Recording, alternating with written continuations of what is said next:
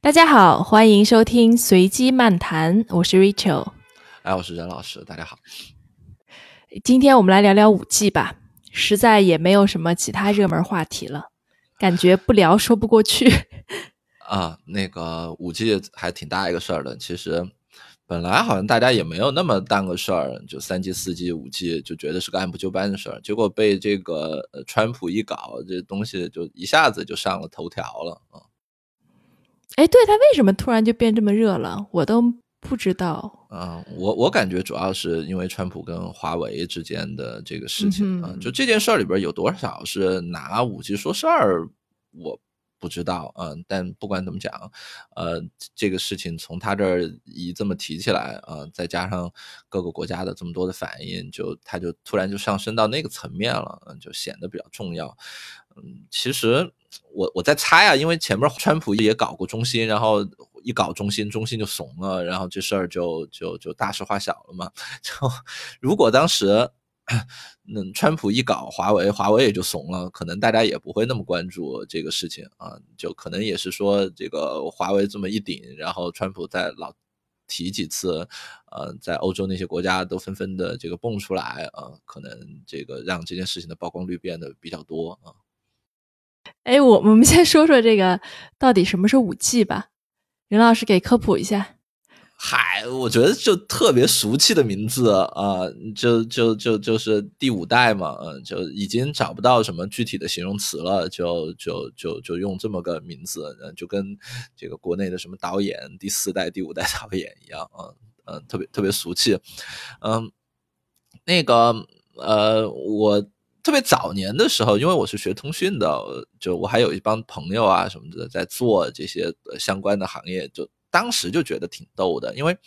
那个时候最早就是 GSM 那个呃用完以后呢，然后后来就出现了 CDMA 啊那几个知识，然后大家叫什么二 G，嗯，因为那个时候叫二 G 呢是有一定原因的，因为那个呃第一代 GSM 是一个技术，然后第二代呢有好几个技术，为了给他们一个通称呢就。把那个东西就叫二 G，然后呢，三 G 呢，反正就沿着这个就升上来。后来做完三 G 以后，其实大家都就觉得挺尬的，就觉得再来个四 G 好像也不太那个什么。就当时还发明了一个比较 fancy 的名字，叫 LT 呃 LTE。LTE 的名字呢，呃，这个其实缩写是一个特别神的缩写，叫 long term 呃 involvement 还是什么？其实就是一个像远景规划一样的这个词啊，嗯，现在这个五 G 这词就感觉就更已经编不出来了，就对，五 G 就是一个新的一个技术啊，呃呃，其实无非就是前面基础上做的一个呃升级换代，那么嗯，还是提的那几点，我看了一下，就大家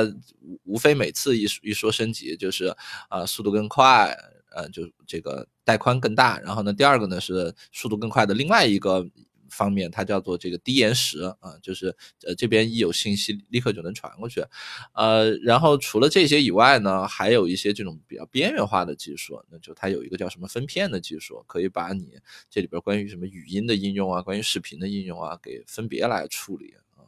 然后剩下就还有一些呃特别周边的一些一些一些小技术啊啊，就比如说低功耗啊，一些特别的这种版本，嗯，就呃简单来讲就是这个呃更快啊，没有什么特别的。嗯哼，我看现在国内炒五 G 概念，反正有几种声音嘛，一个是说呃五 G 是未来，一定得。在这个战略高度上把住，对吧？还有一个呢，就是可能更偏市场一点，就觉得啊，四 G 真的不够快了吗？五 G 是不是一个伪需求？我们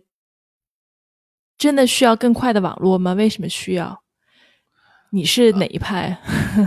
呃，我不都有道理对吧？呃，我我是我是这么看的，就是呃，这这帮做硬件的厂商呢，他总会试着不不停的去。呃，推它的这些东西啊，甚至很多时候它也没有什么特别的呃道理啊，毕竟它这个东西周期特别长，嗯，像这个，嗯，像通讯这种行业，你出一个新版本，从大家开始去掰扯它的这个技术，然后到具体的这个标准，然后再到这些厂商把东西生产出来，然后呢，这个商业的这边就是运营商啊这些再去把这些基站布起来，大家再去换手机，嗯，十十年可能就过去了。嗯啊，所以它整个其实是一个特别特别长的周期。所以你说，嗯，这帮人一定要在十年前去想好，说，哎，这个目前一定要有一个什么特别特定的一个场景，或者说大家要用的带宽具体就是多少，其实都挺难的。啊，他们可能就跟那帮做 CPU 的人一样，就是你们那儿。爱怎么聊怎么聊去，反正我这儿呢就埋头始终试着把这个性能给做得更好。呃，至于说呃性能好了以后的应用到底是什么样子，这些商业上到底怎么推，呃是一个什么样的速度，其实呃很多时候也不是他们真正能够控制的啊。所以长期的来讲，嗯，像网络这种事情，你肯定还是希望它变得更快的，所以这个肯定是大方向，谁都拦不住它。我觉得这个毋庸置疑啊，嗯，是。就无非就是说它一个更新的一个速度的这个问题，呃，我我在网上看了一篇文章啊，呃，他他他是这么分析这件事儿，我觉得有一定的道理。他说，呃，其实呢，不同的国家，他或者说不同的厂商呢，他对这件事情的态度呢，其实取决于他自己在行业里边相对位置。嗯哼，怎么说啊？就如果我是一个在这个新技术上领先的一个机构，嗯哼。然后呢，我在旧技术上呢，其实一般般。那么我肯定就推着赶紧上新技术，对吧？嗯哼。因为就是把这个东西拉入一个对我比较有利的这么一个状态。那倒过来呢，如果我在旧技术上还行，但是呢，我在新技术上呢，呃，其实还有点没准备好啊，或者是我在旧技术上的这些投资呢，还也没有特别收回来，那么我肯定就愿意把这事给拖着。嗯哼。嗯。那么他说呢，实际上中国呢，可能在从三 G、四 G 到五 G 的这个过程中呢，其实身份呢有发生一个变化，就是前边呢，呃，可能中国是一些比较落后的一个这个状态，那么在这方面也不是特别积极，在全世界的这个范围里边呢，可能更多都是采取一个跟随的一个策略，就在那儿走啊。三三 G 不太一样，三 G 中国试着想去，呃，做一些嗯自己的一些东西啊，但是整整体来讲也不是一个特别领先的，嗯，但是在五 G 的这个里边，呃。至少像华为这样的厂商呢，它确实可能在全世界的这个同行里边走的算是比较靠前的啊，所以它特别有动力说大家早点就就就去呃上了这个新东西啊，我觉得这里边其实有很强的呃这种原因在里边。嗯哼，我现在看好像五 G 的阵营主要就是华为，然后也有看到三星、思科，但是好像都。不是特别的在一线，嗯，对，大家肯定别的这些就都没有那么的上心。你说肯定要去做，嗯，就不可能说谁的网络以后就不提速了啊？我觉得这个是不可能的，嗯，只是说，呃，早做晚做的这个问题，嗯，大家的这个投入肯定是不一样的。华为应该说在这方这方面投入还是比较多，然后也走的比较靠前。感觉好像中国第一次硬气硬气起来了，一直在说这件事情。但还有个声音就是说，四 G 其实投入到现在成本还没有收回，而且其实四 G 的普及度也没有那么高。呃，对，其实这个这个是一个不比较普遍的声音了，嗯，但但是其实这是一件呃也挺普遍的事儿，就是当年不管是在呃。这个四呃四 G 升升三季还是在呃若干次别的升级里边，其实都会有这个问题。嗯哼，啊，呃，我。这个我我在网上找到一个英特尔的一个资料，嗯，它呢就是从这个两个方两两个维度上对这个技术做了一个比较，就一个是我们刚才说的它的带宽的这个问题，嗯，呃，另外一个呢就是说它的这个延时的问题，就这两个都是在呃衡量这个网络的速度，但只不过是用了不同的这个指标，嗯，然后呢，它把整个的这个嗯常见的这些应用呢都在这个二维的这个坐标系上面去把它标出来了，嗯。大家以前呢都会去说，有很多的这个技术呢是一定得在五 G 才会比较好的，嗯，比如说，呃，这些什么监控啊，嗯嗯，比如说一些这个遥控啊，这个视频流啊，这些这些应用，啊，但是呢，实际上根据它这个图呢，我反正我看了一下，就是是，呃，目前的四 G 呢，实际上应该是可以维维持大部分的这些应用的，就是可能你需要用到四 G 比较高端的这个情况，可能它需要是一个四 G 比较稳定的一个比较理想化的一个情况啊。但是四 G 呢，其实勉强应该是能够很多区域都是能够覆盖的，呃，可能就是有有极少数的这这几个区域呢，是目前的这个四 G 技术呢是完全呃覆盖不了的，呃，一个呢是。呃，这个自动驾驶啊，因为自动驾驶对于低延时的这个要求会特别高，嗯，然后呢，它对于这个网络的要求呢也还比较高，呃，另外呢是关于这个 AR 和 VR 啊，因为这两个都是涉及到视频的，再加上因为它需要跟这个人来做实时的交互，所以它它对延时的这个要求也也比较高，嗯，然后在边界上的呢有一个应用，它是多人的这个视频通话。啊，单人的视频通话，普通的这个视频流，其实，在在三 G、四 G 的这个时代，我们已经在用了，其实完全都没有问题啊。但是多人的以后呢，它整个的这个呃，对于带宽的这个要求会提的蛮多的啊。因为如果我们只是两个人之间的这个通讯，就视频你传给我，我传给你，这 OK。如果是四个人的这个通讯，那你其实需要同时传给三个人，再接收三个人的，它整个的这个这个这个信号信号的这个传输量是是是是这个平方关系往上涨的。对，是平方关系往上涨，所以会会多一点。嗯哼，对，其实我同意任老师刚说的，就是网络速度肯定会一直会增长上去。然后至于应用的话，其实很多应用也都是带宽上去了以后才研发出来的。就比如说我们在二 G 的时代，其实大家不会想说我通过手机去看视频。就这个需求可能都是三 G、四 G 以后觉得可以这么做了，然后成本也降下来了，大家才会有这样的需求。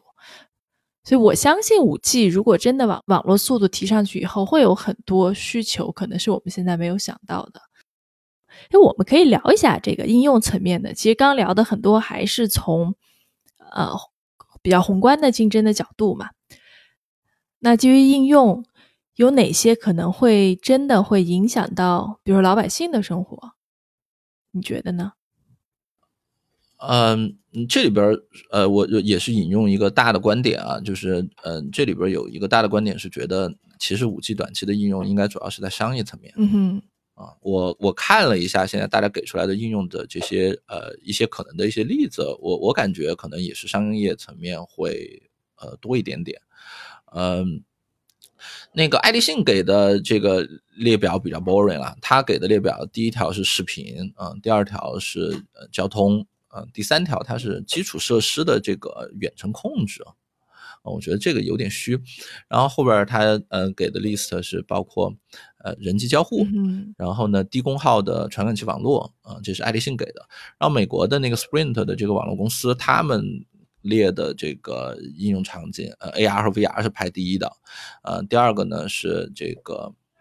呃设备的控制啊，就物联网啊，然后第三个呢是机器人，呃，第四个是自动驾驶，呃，后边的这些应用听着就比较莫名其妙了，比如说移动 WiFi。啊，他觉得如果五 G 比较快，你就可以这个呃用移动 WiFi 就不需要用固定网络了。我觉得这完全是伪需求。呃，然后还有一些什么紧急服务，嗯嗯。最后呢，他列了一个可能是跟技术有点关系的，他是说这个高铁的 WiFi 啊，据说是呃五 G 这个技术可能是在这种高速移动的交通工具上的信号可能会比四 G 好一点。嗯哼，啊，这个是 Sprint 给的，Intel 给的呢，就是我刚才有说，嗯，他认为这是实际上四 G 其实真的能覆盖蛮多的，只有呃自动驾驶 AR 和 VR 是几个四 G 完全支撑不到的，嗯，其他有人提的这些，嗯，包括说。呃，医疗，呃，医疗就是一个方向，大家会觉得一些远程诊疗啊、远程做手术啊这类的事情，可能会对延时和带宽要求都比较高。还有一些呢是远程的这个健康监控啊这一类的需求，算是物联网概念。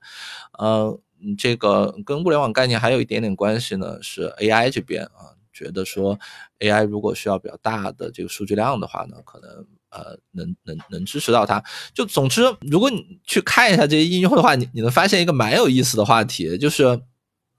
实际上最近所有的这些比较热门的这些技术领域，大家都会说跟五 G 有关啊，就物联网、无人驾驶、AI、VR、AR 啊，就这些其实大家都会说跟五 G 有关。你说是不是有关系呢？也是，对吧？你肯定都是有移动端的，也。肯定是需要这个比较大的这个带宽啊。从这个角度上来讲呢，都有点关系。但你要说有特别大关系呢，我目前听起来又真的没有觉得关系特别大啊。所以这些热门技术除了区块链，大家目前暂时没有跟五 G 扯上，别的这些都都都都能扯上一点点啊。在我看来，可能都属于那个虚虚的这个感觉。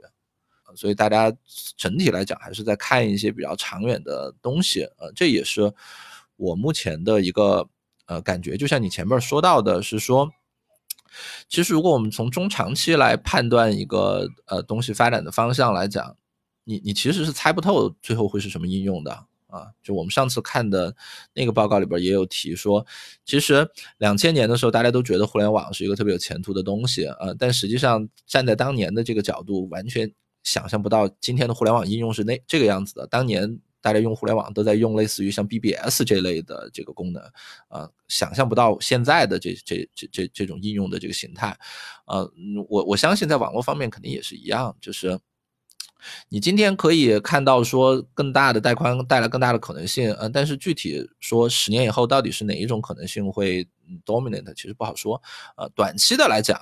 呃。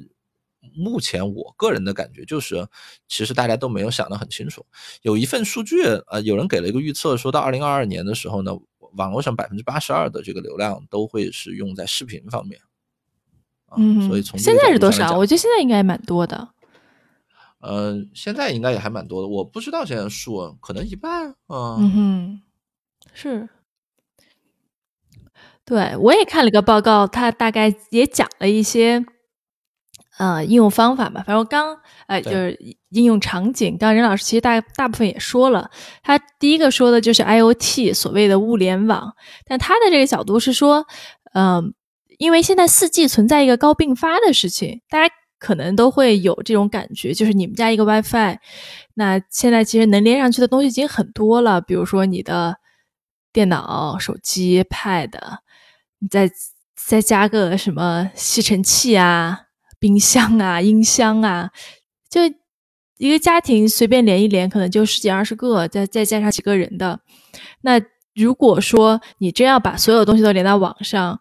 你还是需要一个能够支持高并发的一样这样的一个网络。那五 G 可能就给这样的网络一个空间，到时候真的可能是所有的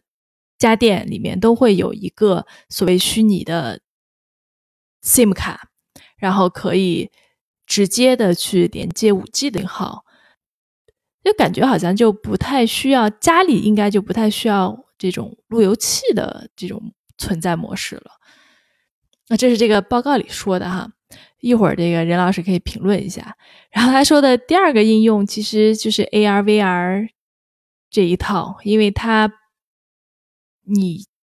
需要传输的数据量是非常大的，而且解析量也是非常大。你又需要和它交互，那如果真的能够达到五 G 的网络，那些科幻电影里面的，就你看到一个小人儿站在你面前这种事情，可能就可以实现。然后再往后，他说的是，呃，智能制造。刚任老师也提了，可能还是一些生产端的。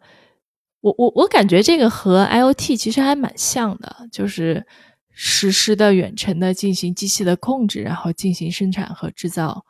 那这个可能会对，因为现在大家提这个智能制造也提了蛮长时间的，我觉得会，如果真的能够实现，应该还是有很多有意思的不一样的改变，包括对于。用工需求什么的，应该都会有一些变化。那再往后，也就是远程医疗啊啊这些领域，是现在感觉上是比较设想得到，能够有具体事情发生的领域。大家可以想象的事情其实还是蛮多的啊，就是呃，至于说会在哪一边先做起来，就是就像像像我前面说到的，呃，现在大家普遍的观点觉得有可能会在商业场景呃先起来一点，呃，因为呃个人消费场景的这个这个这个特别杀手级的应用现在还没有看到，然后呢，呃，商业上的那些事情它嗯。对于带宽和呃对于带宽和这个延时要求会高一点，然后可能对成本也没有那么敏感，有可能那会是第一波。然后我这边还看到另外一个数据，这个是我对五 G 其实一个呃蛮关注的一个东西，就是因为大家一直都在说这个带宽到底会很高，但到底会高到一个什么样的地步？啊，呃，现在呢，呃，韩国那边呢是有一些五 G 的网络已经投入使用了，然后中国这边也有一些网络开始投入使用，呃，所以大家第一次开始看到一些实测的数据，呃，网上你总你总会看到一些这个技术比较文章说理论速度是多少多少，但是实际上那个东西你知道你永远都都是到不了那个速度的，所以其实那个反倒没有那么重要。韩国那边呃测出来的数据呢，大概是呃两百到四百这个兆，嗯，这个。它用的是所谓的这个小 B，嗯，说一下这个跟现在网络的这个比较，嗯，就是呃，国内的这个呃宽带测速，他们测出来的这个移动网络的速度呢，大概是在五十左右，就是说，呃，韩国的那个网络呢，大概会比中国现在的这个快四到呃快四倍到八倍。呃，然后呢，武汉那边也测过一个，就是他在武汉当地有四 G 也有五 G 的网络，然后他那个可能信号特别好，因为应应该应应该是一个展厅性质的一个地方，然后它的这个五 G 达到了八百，然后呢四 G 呢大概是在七十左右，就这个速度呢是快了有十倍嗯左右，嗯这个所以嗯看起来呢就是呃。提升还是比较明显的，应该有这么好几倍，甚至到十倍的这么一个提升。但是大家不要，至少暂时不要去想这个一百倍的这些事情，呃，也也不现实，因为你的流量也扛不住你这么用。嗯，但是呢，另外要关注一个数，就是武汉那边，嗯，测出来发现说，它实际上上传速度。就是我们刚才一般说的是下载速度，就你你在网上看片儿，但它的这个上上传的速度其实没有快的那么多，呃，五 G 大概是八十多，然后呢，四 G 呢，它那个网络测出来是四十多，也就是说上传只只扩大了一倍。因为我们前边讨论到的绝大多数应用，大家一定要意识到，我们讨论到绝大多数应用其实，呃，不是关于下载的，嗯哼，因为你需要特别高下载的，就是网上看视频这类的应用，嗯哼。啊，如果你像你你希望的是说像 AR 啊，呃像 VR 这种东西，你你需要传送啊，比如说你要去做智能驾驶，你你需要传送一个东西出去，或者是这个呃物联网，你需要传送一个东西出出去的话，那么它这个上传速度可能会影响更大啊。那么我们看到情况是，实际上上传速度上边这个提升反倒没有那么的明显，呃，这个我觉得是一个需要注意的。哎，从终端来讲的话，其实。是不是应该有专门的五 G 手机呀？就我的意思是说，这个当然会有对上上传速度是不是跟这个终端的数据处理能力或者是信号的发射效率、功效有关系？啊，这个我说的，我我说的这个，但当然它都是拿五 G 的手机测出来的，否则它也没有这个信号，对吧？我们用老手机肯定是肯定是没有这个信号的。嗯，当当然它未来可能会可以去优化，但但是。呃，目前实测的这个数据是这样子，呃，这也是一个比较普遍的事情，就是运营商啊，运营商蛮逗的，运营商他在大部分的这个商用网络里边，呃，不管技术上嗯是不是对称的啊，它实际给到你的速度往往会给你一个比较快的下载速度，但是对于上传速度，它会对你有限制。嗯哼，为什么呢？呃，可。一方面呢，是因为以前大家的大部分的这个应用呢，都是以下载为主的，嗯，对吧？我们除非是自己去做直播，否则我们哪那么大的这个上传？我们一般就是从网上下片儿啊，这个，所以这个是应用本身决定的，所以它一定就没有那么大的动力去给你提供一个这个上传很很高带宽的上传，你也不在意，它就能省一点就省一点。以前有一些网络技术，像 ADSL，它它在技术层面就是这么实现的，嗯。另外呢，就是嗯，是不是也会跟就像你说的，可能跟一些设备啊这些东西也有一定的关系，对吧？我一个手机是不是我我本身也没有那么那么大的动力去在上传这个方面去做那么多的工作，呃，会不会在中国对吧？还会有一些监管层面的一些考虑，我我我不知道，但是实际上这个一直都是一个一个呃一一直都是一个呃就是固有的事情。不光是在移动网络，其实在固固定网络里边，这个也也其实一直都是这样子的。呃，另外我这边有一个比较的数据，就是我看了一下这个，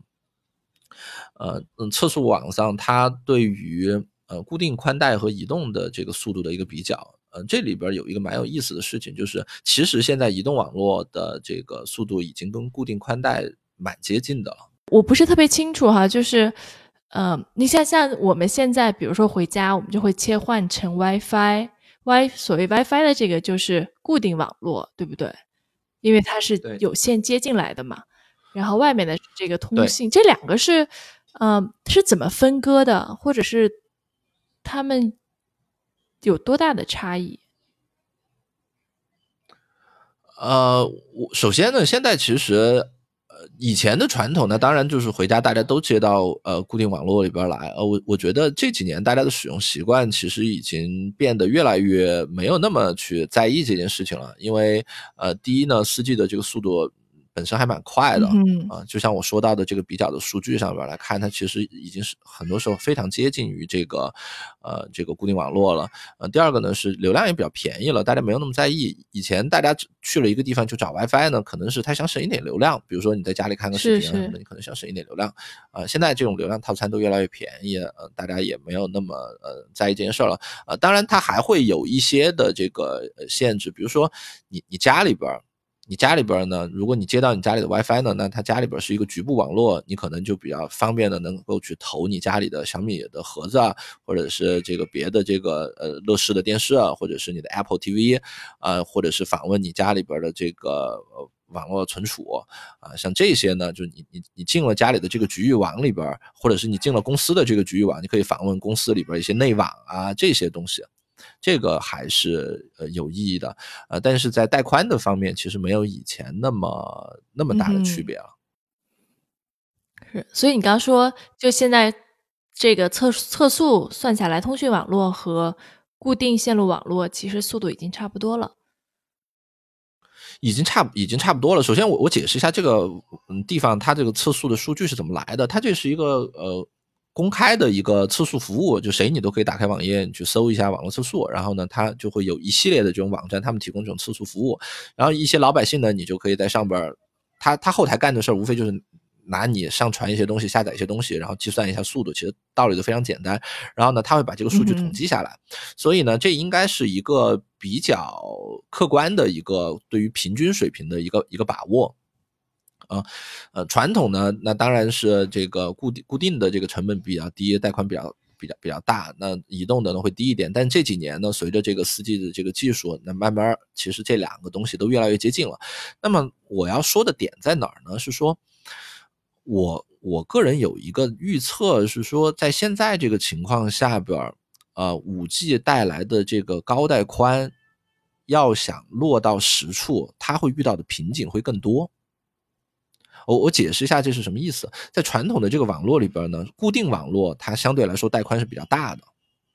那么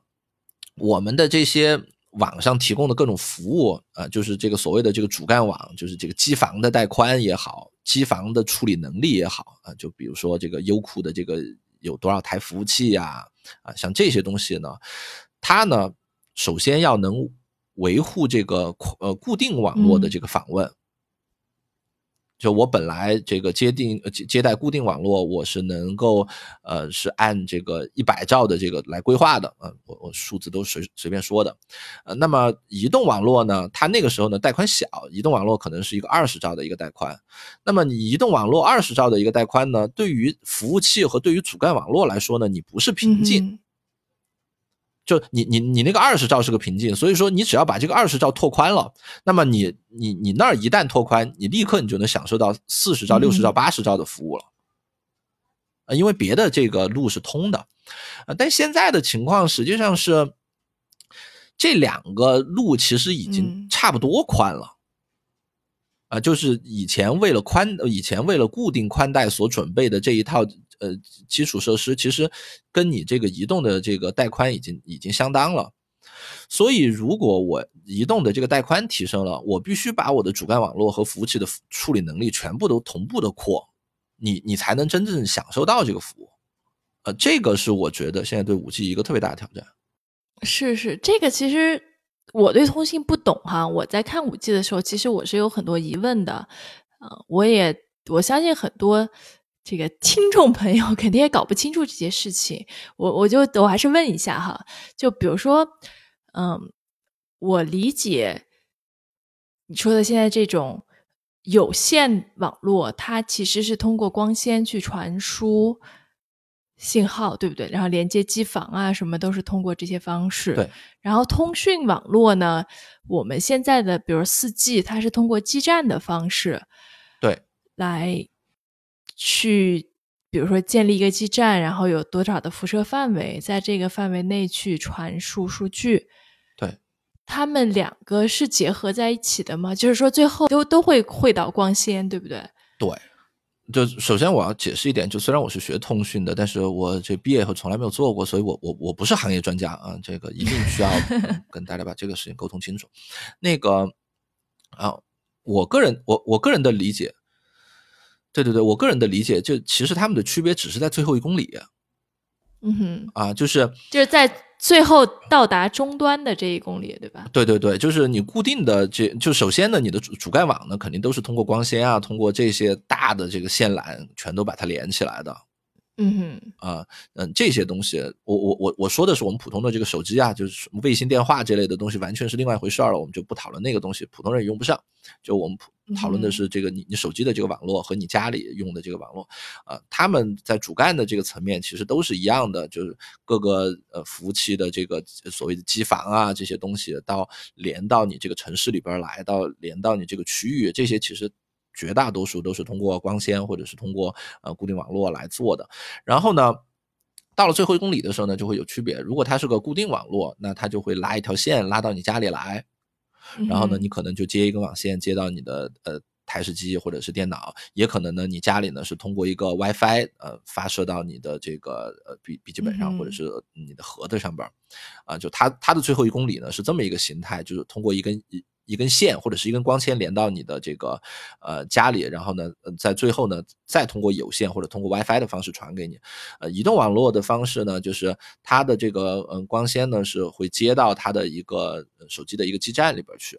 就是运营商的一个基站。然后呢，基站呢通过这个无线的这个方式，就通通通过手机信号的这个方式呢，到你的手机。实际上它的覆盖范围也不大，就是几百米到两三公里。嗯，所以你刚才的意思就是说，嗯，如果光纤的速度提不上去，你在最后一公里的效率提高了，宽带提升了，其实它最后的效率也是效果也是有限的。对，就我们从特别宏观的来考虑这个问题，就是呃，我我们考虑整个，你你你站在一个应用或者站在一个网站的角度来考虑这个问题，就是比如说我正在运，我是运营 YouTube。我在做一个视频的一个服务，那么最早这个服务是这样的，最早的这个服务呢是，呃，我我这儿呢会有呃好多用户，有一些呢是有线的方式来访问的，有些呢是移动的方式来访问的。对吧？然后有线的这些来访问的用户呢，他们普遍带宽可能都比较大，他们是一百兆的这个带宽。那么我就是根据他们用的一百兆的带宽了，来规划我的这个服务器啊，或者是规划我整个机房的这个带宽的。嗯哼。比如说我为了这个东西，我为了能应付这种一百兆带宽的这些用户，我就。弄了十台服务器，然后我的机房呢弄了一个一千兆的一个带宽啊，我就我我我就来做了这么一套东西，包括我的这个视频啊，为了针对他们，可能比如说我就弄了这个呃七二零 P 的这个视频存在我这这个地方，你们随时来都可以看。那么移动用户呢，这个时候他们的带宽还很低，可能他这个时候呢，他只有二十兆的带宽，嗯哼，所以他二十兆的带宽来这儿呢，他可能就是用不了那么高高分辨率的视频，他可能就只能看这个呃三呃这个。这个这个一个低分辨率的一个一一个视频的版本，所以这个时候移动的这个用户，他只要能把他的带宽从二十兆提升到四十兆，嗯哼，他立刻他就能够去访问到一个四十兆的这个版本了，嗯哼，啊，因为对于 YouTube 来说，它服务四十兆用户的这些基础设施是是一个一一早就已经准备好的，嗯哼。不管是从它的机房带宽，还是从它的服务器处理能力，还是从它的这个视频源，还是从它的整个应用开发的角度上来讲，它其实有服务四十兆带宽的这个能力。只不过以前这个能力，移动端的这帮人你们自己用不了，你们是带宽的限制，只有宽带的人在用，你们你你们以前没用。那么移动端你再从四十兆扩扩到八十兆的时候，也是同样，就是那些东西其实已经全都准备好了，只是以前你是被你的最后一公里卡住，你用不了。嗯哼。但现在的问题是，如果你移动端你要从八十兆扩到八百兆，嗯，不光是你需要扩，就是你扩到八百兆没用，因为 YouTube 它还是停留在八十兆处理能力。是，但这个市场会自我调节嘛？你有需求就有供给，而且现在，当然，当然，你刚刚说这个 YouTube 对吧？像油管这种网站，它太大了，嗯。而且，但是它也能控制的，对吧？它是被这个 YouTube 是被 Google 收了，对吧？我没有记错吧？对对 对，像 Google，它可能拥有全世界百分之三十的光纤，对对，所以它，我觉得它也是可以解决这个问题的。那像更小一点的网站，现在都通过云端去做服务器，那么这个问题交给了阿里或者是亚马逊，那其实这个问题也没有那么难解决。呃，它是个它是个成本问题，就是以前呢是外边有一条大路，你家是一条小路，你把你那条小路拓宽了，你直接就能开一个大车。现在你家门口的路呢，跟外边的这个大路是一样宽的，所以如果你想开大车，开更大的车呢，你不但要把你家门口那一公里的路给挖宽了，嗯，你还得去把外边路一起给挖了。是是，它其实是个成本问题。是，所以这就是如果五 G 是一件必须发生的事情。然后网速一定会有一个十倍甚至一百倍的提升，那么这些基础设施都得相应的去改变和提升，对吧？那从历史上来看，肯定是就流量这个东西，你肯定是呃单位成本会越来越低，但是总体消消费会变得越来越高。就像我们现在上网的这个费用，我相信。肯定会比十年前我们用二 G 的时候的那个费用要高。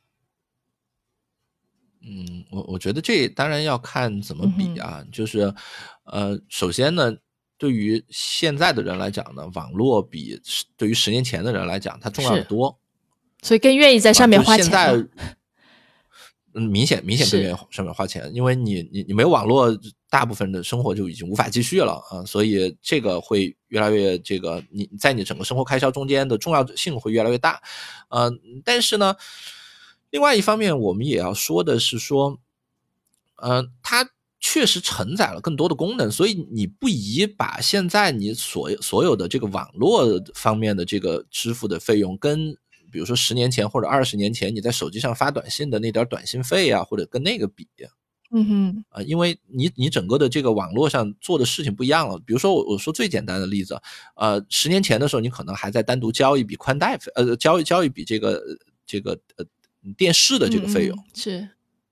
啊，但是现在可能你已经不看这个这个有线电视了，你已经可能全都在网上追剧了。十年前你可能还有一部固定电话，嗯哼。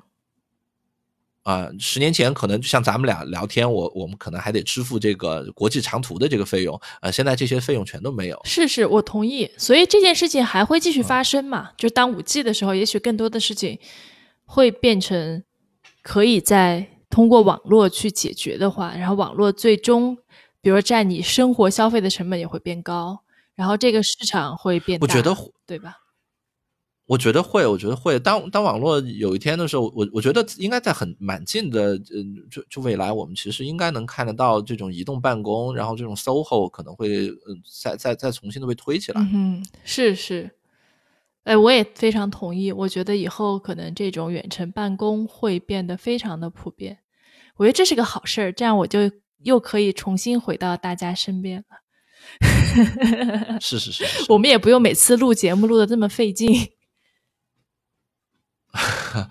对，就一边网络这个，一边我们每次还在为这个事情这么痛苦，真是受不了。是是，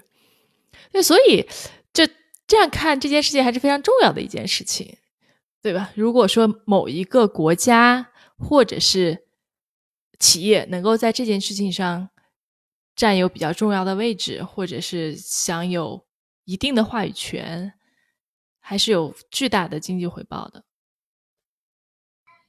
我觉得呃非常重要，而且它可能不光是在一个呃经济方面啊，它它能让你呃更早的接触到非常非常多的呃东西，呃，就像呃我们前面看到的，由于中国的以前的这个金融比较弱，然后中国的这个互联网金融一定程度上实现了这个弯道超车，已经很在很多方面已经领先于这个欧美国家。我觉得在网络这方面可能也会有同样的这个情况，就是呃。中国因为在以前三 G、四 G 上边这些专利啊，或者在这些方面会相对少一点，那么它更有动力去推这个五 G。呃，从目前的这个趋势来看，中国的这个五 G 很有可能会呃走在世界一个呃相对靠前的这个位置。那么呃这个东西一旦打开了以后呢，呃有可能呃未来十年或者十五年新的这个互联网的这个模式和应用啊，会更多的出现在中国。哎，那对于创业者来说有什么机会吗？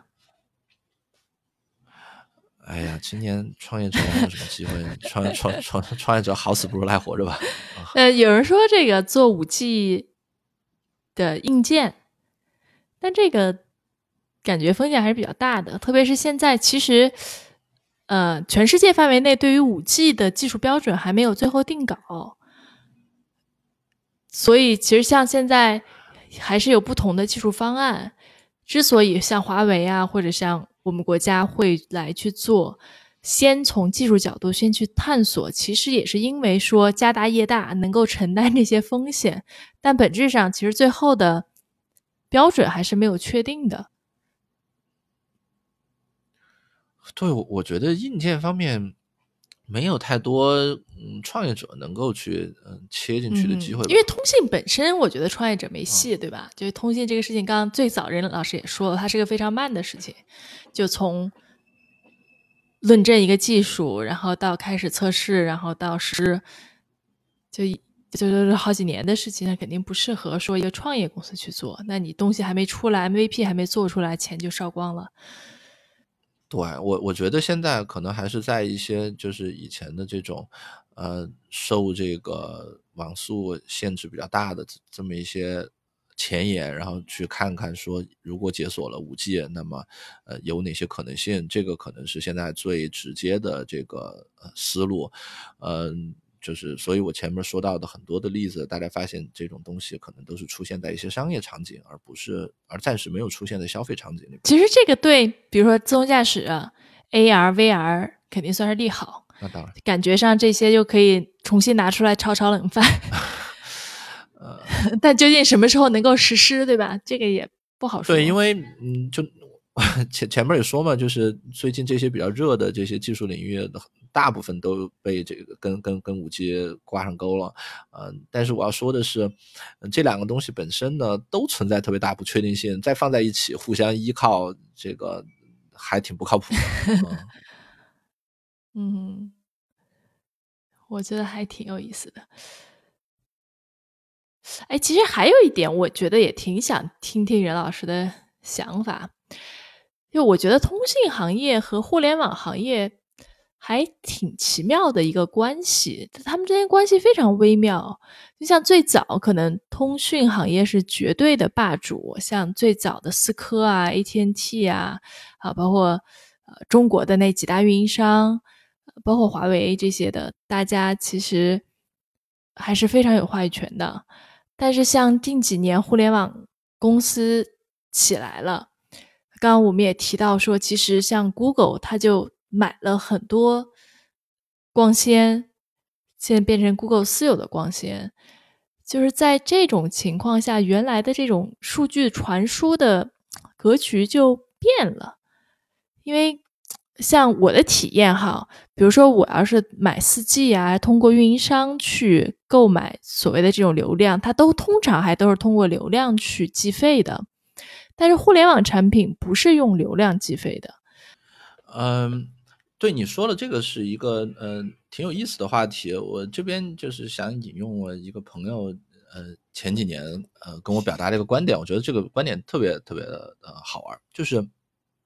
啊，他因为知道我是学这个嗯通讯行业的，呃，严格来讲啊，就是嗯做互联网的这帮人和做呃通讯的这帮人，如果在学校里边的时候，他其实早年都是所谓的信息学院啊这种呃地方的，就这这这两帮人可能在学校里边学的课什么的都挺接近的。啊，就同门是吗？对你都会去学一些编程的一些课，然后呢，都会去学一些呃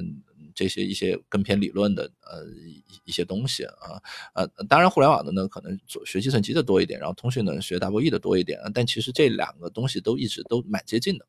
呃，为什么？走到后来，你就感觉就是是两波特别不一样的人。呃，美国的这个情况你也刚才有说，那中国的情况呢？一说到呃运运营商，你基本想到就大国企的这个范儿；你一说到互联网互联网公司，那就是对吧？创业公司这个就是那那个感觉就调调完全不一样。嗯，就是这两。这这这两帮人做的这个业务，就导致了他们对于很多问题有非常多不同的考虑。就像你说的，这几年一个明显的趋势就是，互联网公司呢，他们开始进入了这个通讯的这个领域啊。实际上，呃，底层的很多也不自己做技术，就是他，就包括。国内啊，国内这几年，嗯，这些网站都推出了自己的这个所谓的自自己的这个套餐，或者是自己的这个 SIM 卡，像什么京东啊、阿里通讯啊，这些都都都有自己的。腾讯搞什么大网卡，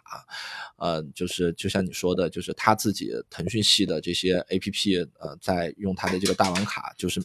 免流量费的啊，百度，嗯，哔哩哔哩，就基本上你你在国内知道这个大网站很多也都搞了类似的这这这种他自己冠名的这个这个套餐，嗯，你你发现是说他对于这个呃业务模式的这个理解和运营商完全不一样，对吧？运营商想的就是我去收流量费，我去收月费。呃，这样的这个方式，呃，互联网公司觉得我根本就不看重这个，就你你只要愿意用我的这个 A P P 流量什么的，都随便就免费用去吧，啊，他们在这些方面会会非常的不一样，呃，我的这个朋友呢，他的观点是说，大家之所以在后边会有那么多不同的想法，其实是因为他们这两个行业在根儿上会有一个挺大的区别。啊，他觉得通讯行业是是强调一个服务服务质量的，而互联网行业不强调服务质量。呃，这个话不是在攻击任何人，就听起来会有一点点，嗯，但其其实不是这样子。我举一个实际的例子，就是如果我用手机网络。我用了中国移动的网络或者中国电信的网络，我是中国电信的用户，很很不幸的，啊，那么我如果手机的信号差啊，或者是我上网慢，我是经常会去找中国移动投诉的，呃，中国电信投诉的，嗯，啊，我也会去这个工信部，工信部管他们，我也会去工信部投诉，而且工信部真的会来找到他们，他们真的就会跟我打电话来跟我去解决这件事儿。对这个我可以作证，任老师和这个 运营商纠结网速问题，纠结了好几年。对，我跟他们纠结了好几年，对，就为了咱们录音的时候能够效果好一点，结果也没解决。慢慢来嘛，啊，但是呢，在网络上边呢，嗯，这个服务质量真的是一个蛮弱的概念。嗯啊，你就像比如说咱们刚才用的这个录音的这个软件，那么它效果不好，对吧？它就就就是访问慢。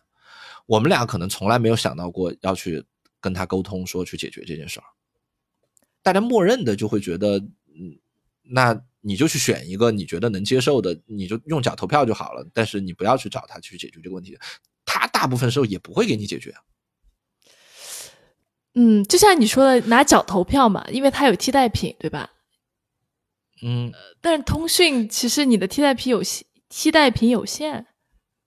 呃，是，那那我我我再举我再举一个例子，也是关于这个服务方方方面相关的，就是，呃，运营商的这个呃套餐呐，它大部分时候都是可以连续使用的，就是如果你今天你在某一个运营商这这边买了一个什么样的这个卡。啊，五年、十年以后，如果你还愿意用它这个套餐，绝大多数套餐是五年、十年以后还继续提供的。嗯哼，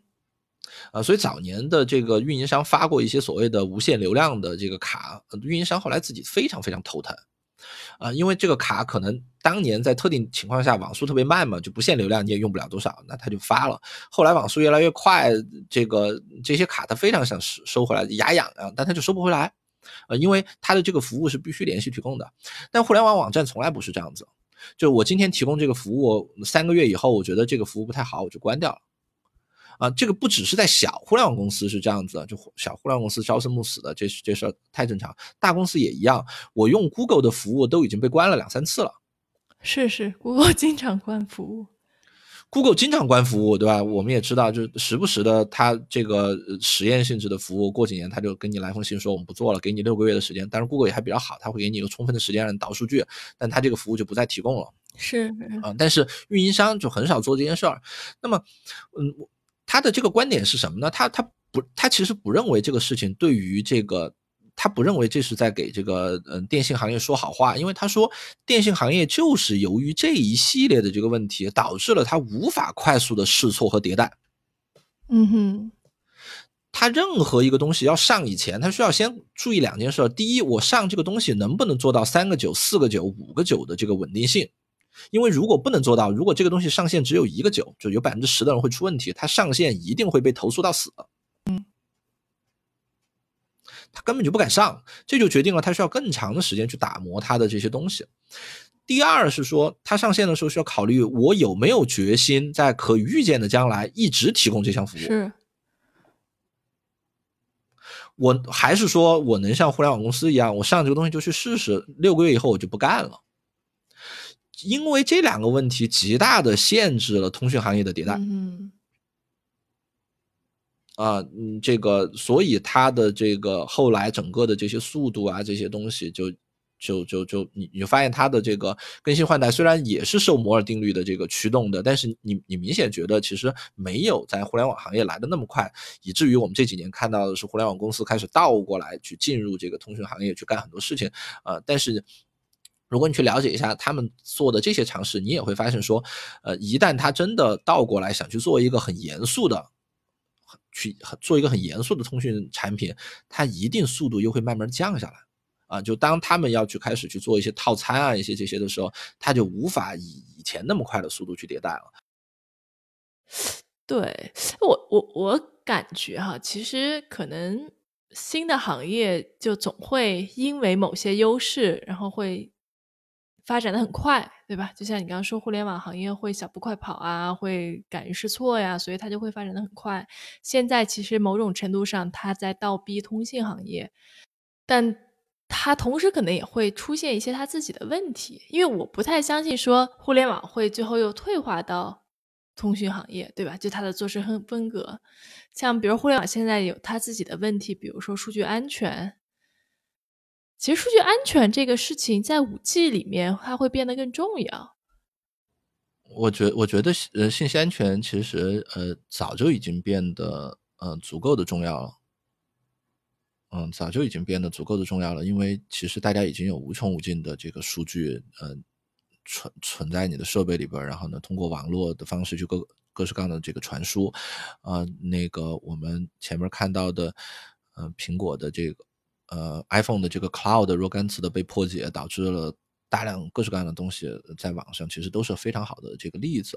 呃，那么未来呢，肯定还会继续沿着这条路去走，就是会有更多的这些呃这些东西呃在网上或者是通过网络来进行这个传输。呃，可能它都不只是呃。像我们以前看到的这种，你你你知道你采集了，就你知道你自己拍了张照片的事儿了，啊，还会有更多的这种传感器，可能是你甚至不知道有这么一个数据存在，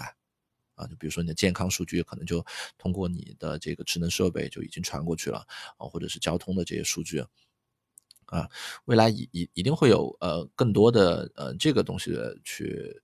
去去去存在在那个地方，那么嗯。不管是对它很好的去监控起来，还是说对它去很好的利用，我觉得这个未来可能都会是 AI 需要去解决的这个问题。嗯，因为我们发现人早就已经看不过来这些这些事儿了。我我说的什么意思呢？是特别传统的这个安全呢，你可以通过非常人工的这个方法去把它解决掉。呃，人工的制定各种规则，人工的去检查，人工的去去怎么样把这些事情管起来，啊，可是当这个数据量大到一定的程度以后，可能人工已经很难去处理它了。啊，就我举一个例子，就是以前我不知道你你会不会这样子，比如说，嗯，你你你家里边去扔一些东西的时候呢，你会注意把自己的身份证号码啊，什么这个呃敏感信息啊撕掉或者用火烧掉。嗯，会，我都有碎纸机的。对你，你可能会用一个碎纸机去碎掉它，对吧？呃，但是未来当这种东西太多的时候，你你你你可以想象一下，你有没有可能？当你你想象你每天有一车一车的这个信息被被送到你家里来，你想想，其实每天我们产生的这些信息，如果全都把它打印出来，可能真的是用箱子都装不完的。是，就像我我买买东西开始的时候，我都会把我的那个地址拿笔画了呀，或者把地址签撕下来。对，后来包裹太多了，然后也就不管了。对，对，就是当这个东西变得太多的时候，人其实肯定是处理不过来的。嗯哼，啊，那么怎么样去去去去管理它？我觉得未来可能会这个也是一个 AI 需要去介入的事情了。嗯哼，听上去怎么感觉未来？不会变得更好呢？我整本质上还是不是特别信任 AI 的。嗯，你可以不用 AI，也有一票人，那他就会选择说，我就不接受这种太现代的生活方式，我退化到一个比较原始的生活方式里边去，或或者是维持现状啊。是。哎呀，扯的有点远了，我我觉得也差不多了。对我们 聊了呃关于五 G 的。一些话题啊，这些话题呢，主要是我们在看一些资料啊，或者是讨论的过程中，呃，觉得比较有意思的，或者是特别是对于我来说，或者是我不太理解的，正好借机会问问任老师，所以也希望说，啊，能够对大家有所帮助。那我们今天就先这样。感谢大家收听这一期的随机漫谈，我们下回见。哎，谢谢大家，再见，瑞秋，拜拜，拜拜。